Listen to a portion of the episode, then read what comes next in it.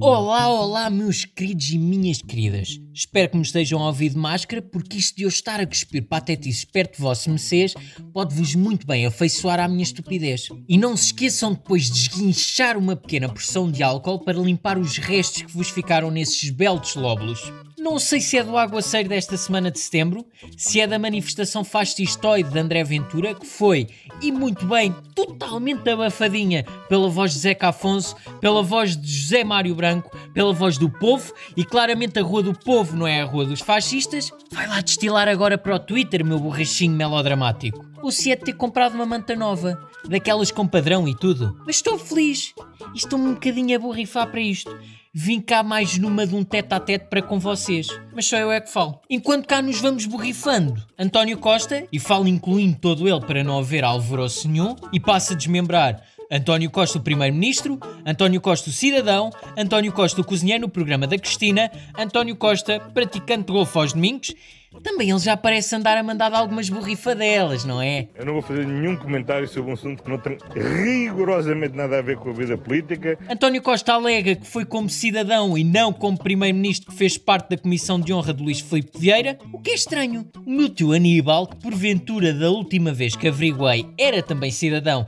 e sócio número 530 do Benfica, não foi convidado a fazer parte de coisa alguma. Isto quando a mostarda lhe sobe ao nariz, António Costa afasta-se do seu cargo político num pescar de olhos ainda para mais para fazer parte da comissão de honra de um senhor que, para além de ter sido constituído arguído na Operação Lex, é também um dos maiores devedores da banca. Há uma forma clássica de resistência. E a principal é fingir-se que se é ignorante e não se tem nada a ver com aquilo. Político? Não, nem pensar, estou aqui como indivíduo. Que é contraditório, porque há uns tempos ele disse qualquer coisa, ah pá, o que é que foi? E, obviamente, já recordei aos membros do governo que, enquanto membros do governo, nem à mesa do café eh, podem de deixar de se lembrar que sou membro do governo. Pois é, exato. O típico faz o que eu digo, não faças o que eu faço. O que eu sinto que falta cá em Portugal talvez seja um primeiro-ministro que seja realmente primeiro-ministro a 100% e não a um quarto. Mas este tipo de bipolaridade política vem de uma longa linhagem de vigarice. E este aqui nem foi assim tão escandaloso. Porque eu bem sei que entre política e desporto, é pá porra, desporto parece ser muito mais interessante e divertido.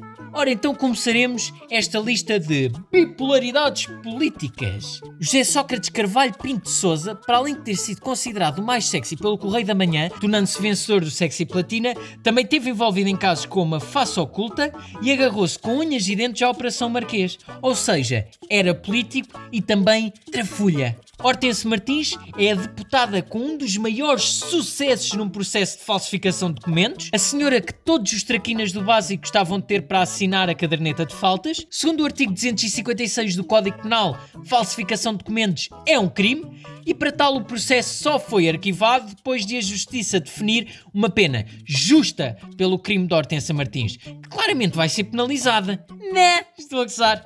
A senhorita deu mil euritos, o Estado meteu-os ao bolso e o assunto ficou arrumado. Manuel Machado, presidente da Câmara Municipal de Coimbra, comprou recentemente um carro por 83 mil euros com dinheiro do município, ou seja, dinheiro público. É daqueles que têm mania que é o Vin Diesel da província da Boémia Estudantil, só que às custas do nosso ganha-pão.